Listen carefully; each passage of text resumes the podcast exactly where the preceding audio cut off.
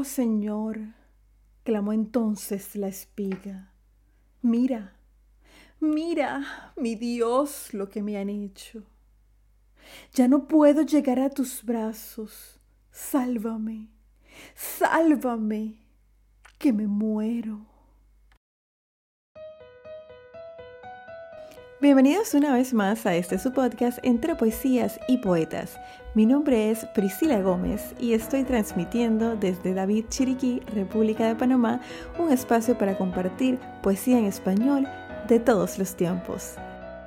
Recuerda seguirme en las redes sociales como arroba entre poesías y poetas y también visitar la página web www.entrepoesiasypoetas.com.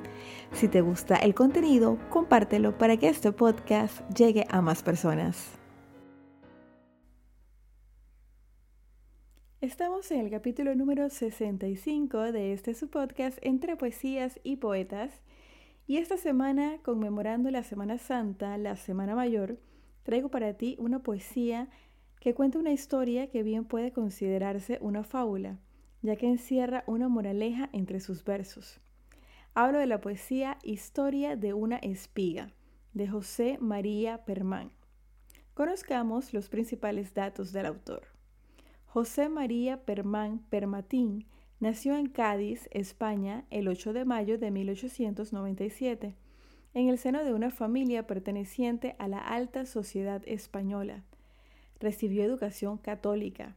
Inició su bachillerato en 1907, destacándose por sus excelentes calificaciones. Realizó servicio militar en Cádiz y estudió Derecho en Sevilla. En 1915 gana el premio Reina Victoria con un poema a la Virgen María en Sevilla, España, y posteriormente otros galardones. En 1923 publicó De la vida sencilla, cuya crítica comparó al autor con Gabriel y Galán. En 1924 comenzó a colaborar asiduamente en la revista del Ateneo de Jerez de la Frontera, hasta llegar a ser elegido presidente pocos años más tarde. En 1925 publicó sus nuevas poesías. Luego de esto, siguiendo la trayectoria política de su padre y gracias a su elocuente manera de dirigirse al público, inició su vida política, lo que le forzaba a pasar largas temporadas en Madrid, donde llegó a participar en la redacción del borrador del proyecto de constitución de 1929, bajo el mandato de Primo de Rivera. El 11 de octubre de 1927 fue elegido secretario de la Asamblea Nacional Consultiva. En 1931 fue armado caballero y tomó el hábito de la Orden de Montesas en la iglesia madrileña de la Concepción Real de Calatrava, concediéndose merced de hábito de caballero.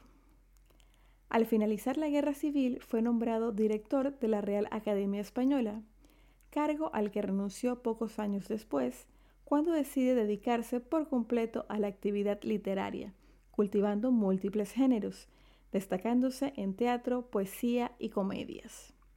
Murió en su ciudad de origen, Cádiz, el 19 de julio de 1981. Para todos ustedes, mi interpretación de su poesía Historia de una espiga. En áureo trigal cuyas mieses el sol iba dorando a sus fuegos. Una espiga arrogante crecía, muy cargada de hechizos y ensueños, y era esbelta y gallarda y muy alta y tan buena que todo su anhelo lo cifraba en crecer y adentrarse de este modo en la gloria del cielo. Y el Señor, que sus sueños sabía, la miraba benigno y risueño, y sus firmes promesas le daba de atraerla por fin a su seno. Y la espiga soñaba y crecía, y esperando saciar sus anhelos, se pasaba las horas jugando con el dulce columpio del viento. Pues, Señor, una tarde de estío, presentóse en el campo un labriego, y con hoz despiadada y ceñuda fue cegando el precioso elemento. Y alarmada, a mí no, decía la inocente espiguita del cuento, a mí no, porque estoy designada para alzarme en mi tallo hasta el cielo. Pero el hombre, tal vez distraído, derribóla de un golpe certero, destruyendo con él su ventura y el hermoso ideal de sus sueños. Oh Señor, clamó entonces la espiga, mira, mira mi Dios lo que me han hecho. Ya no puedo llegar a tus brazos. Sálvame, sálvame, que me muero. Y el Señor, cual si nada escuchase, respondióle con solo el silencio. Y el abriego, tomando la espiga bajo el trillo, la puso al momento. Y el caballo arrancóle con brío, y los granos de trigo crujieron y cual perla de sarta deshecha, por las eras rodaron desechos. Oh, granitos que el cielo anhelabais, un sinfín de amapolas dijeron. ¿De qué sirve haber sido tan puros si a salvaros no viene el eterno? Y en su angustia los pobres clamaban, Padre nuestro, que estás en los cielos.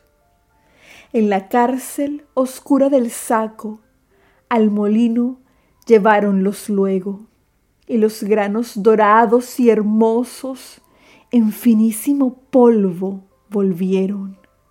Y la harina llorando seguía, y el Señor duplicaba sus ruegos, y allá arriba seguían callando, y aquí abajo seguían moliendo. ¿Y por qué el buen Jesús callaría? ¿Y por qué le negaban consuelo? ¿Y por qué siendo pura e inocente le dejaban en tanto tormento? Pero ved lo que pasó con la harina.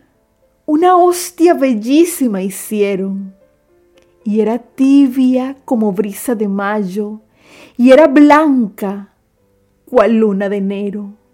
Su belleza brilló sobre el ara y las nubes al verla se abrieron. Y Dios mismo y su gloria bajaron y en la hostia feliz se fundieron. Y así, en tierno coloquio de amores, a la espiga le dijo el cordero, yo anhelaba tenerte en gloria y estos brazos brindarte por lecho. Pero escucha mi bien, a mis brazos solo puede llegarse sufriendo.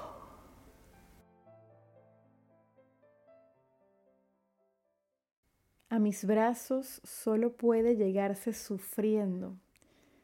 Suena un poquito cruel, ¿no? Pero bueno, siento que puede ser un alivio para aquellos que sientan que están sufriendo, pasando por un momento difícil en sus vidas. Seguramente están llegando más cerca de Dios. Esta Semana Santa, esta Semana Mayor, hago un llamado a la reflexión, a la paz, a mirar un poquito dentro de nosotros y ver cómo podemos el día de mañana ser mejores. En eso se resume Dios, en ser mejor para nosotros y para nuestro prójimo. Así llegamos al final del capítulo número 65 de este su podcast entre poesías y poetas. Los espero la próxima semana con otra interpretación. Si te gusta el contenido, compártelo y me despido recordándote que la poesía se vive mejor cuando se escucha. Hasta la próxima.